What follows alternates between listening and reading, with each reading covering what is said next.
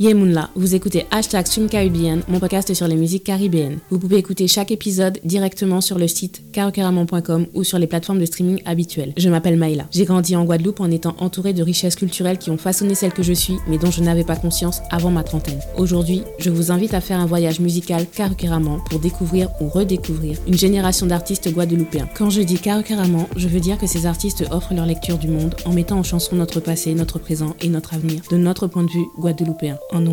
Mila J'espère que vous allez bien. Aujourd'hui, nous sommes avec Lissina Jean. Dans cette première partie, elle nous raconte le cheminement de sa professionnalisation en tant qu'artiste et son apprentissage du créole. Hashtag Caribbean. Bonne écoute. Alors, mon premier souvenir de chanson guadeloupéenne, c'est un peu difficile parce que bah, depuis toute petite, j'entends beaucoup de chansons euh, des Antilles tout court, pas seulement de la Guadeloupe.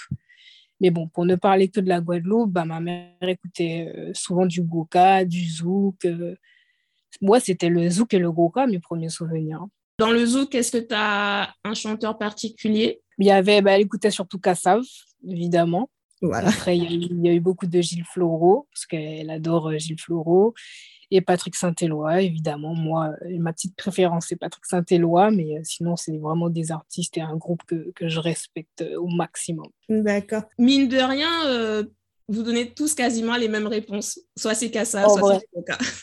ouais, c'est vrai, hein, les, premiers, les premières chansons que j'ai entendues, c'était eux. Hein. Alors, est-ce que tu peux nous dire comment tu as commencé à faire de la musique? Alors, on va dire que c'est une histoire de famille. Donc, j'ai commencé sans vraiment m'en rendre compte. En fait, c'était d'abord un travail psychologique puisque je voyais tout le temps des musiciens, je voyais tout le temps euh, des gens jouer de la musique autour de moi, des gens qui aimaient la musique. Donc, naturellement, sans m'en rendre compte, j'aimais aussi la musique et j'avais envie de, de pratiquer, quoi, de, de, la pratiquer. Et euh, ma première expérience dans la musique avec un instrument, c'était à 8 ans. J'ai commencé à faire de la batterie et euh, après ça s'est poursuivi euh, à 10 ans avec la guitare et puis je me suis jamais arrêtée et j'ai toujours eu envie avant de jouer ces instruments, j'ai toujours eu envie de surtout les percussions, j'ai toujours envie d'en faire.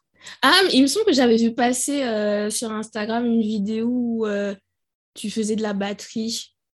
Oui, euh, j'étais repassée dans un magasin de, de musique, je crois que c'était en 2020, un truc comme ça. ça faisait très longtemps que je n'avais pas joué de batterie. Ah bah, je crois que c'est ouais, je crois que c'est l'algorithme d'Instagram qui a fait remonter dans mes, dans mes suggestions. Oh. J'ai dit, oh, bah, il joue de la batterie. Mais donc, du coup, là, tu fais que de, que de la guitare. Ouais, après la guitare, moi, je m'en sers surtout pour euh, m'accompagner sur scène, mais sinon, c'est pas. Euh, je joue pas tout le temps de la guitare, quoi. Je... Mon instrument principal, c'est la voix. Hein. C'est intéressant de le présenter de cette façon parce que c'est vrai qu'on ne pense pas toujours euh, à la voix. Quand on voit un instrument, on pense toujours objet, alors que bah, le premier instrument, c'est le corps.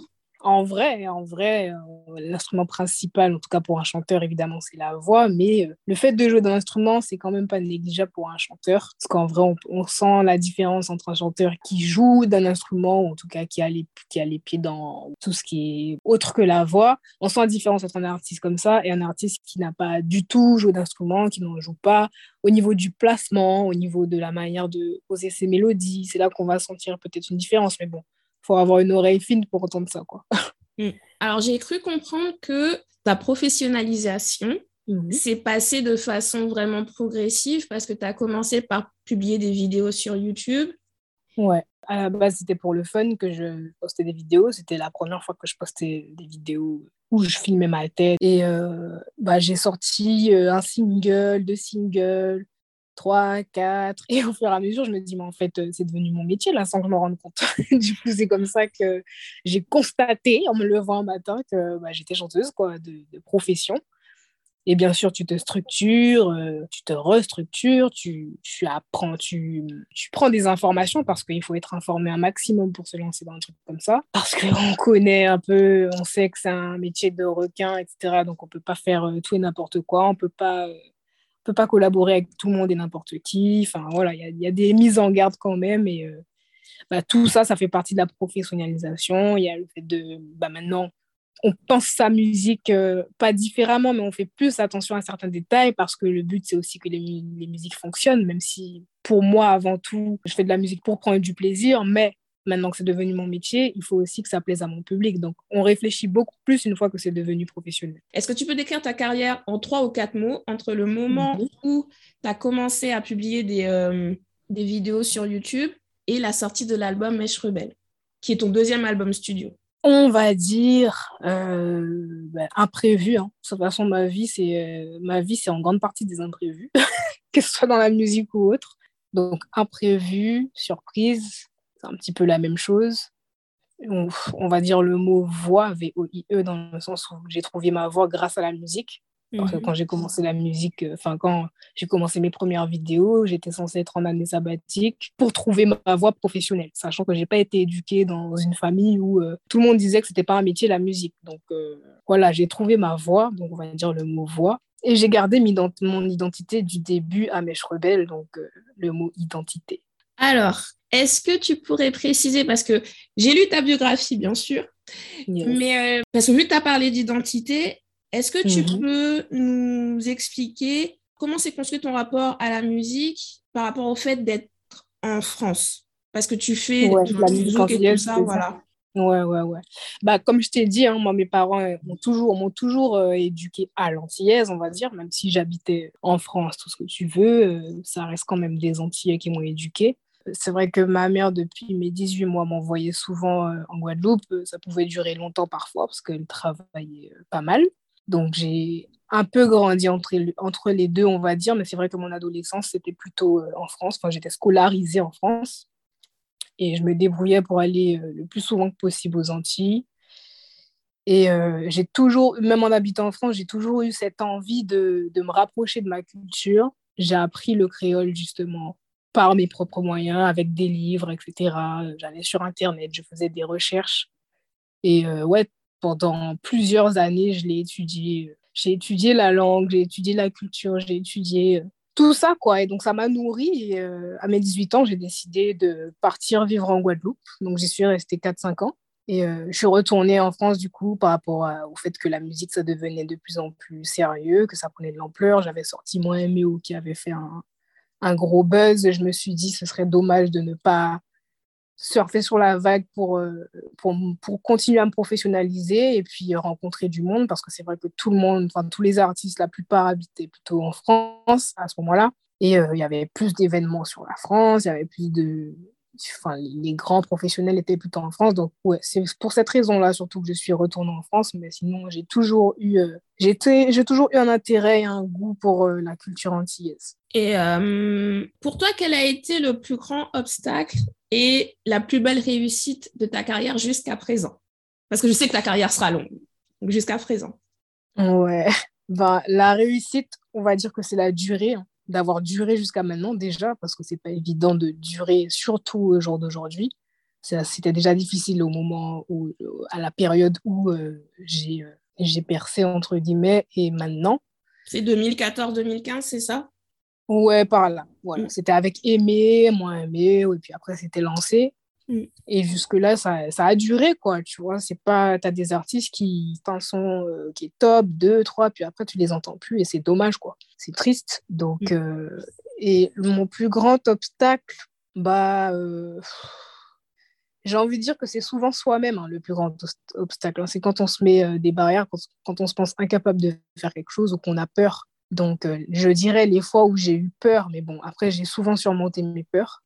Et donc, j'ai pas tout de suite de grands obstacles qui me viennent, euh, qui me viennent en tête. Il y a, y a, des hauts et des bas, évidemment, mais il n'y a pas d'obstacle qui était assez fort pour m'empêcher d'avancer. Là, je, je t'explique juste un petit peu ce que tu représentes pour moi. D'accord. Pendant une dizaine d'années, j'ai plus du tout écouté de musique euh, antillaise. J'écoutais que, mhm. euh, que de la K-pop.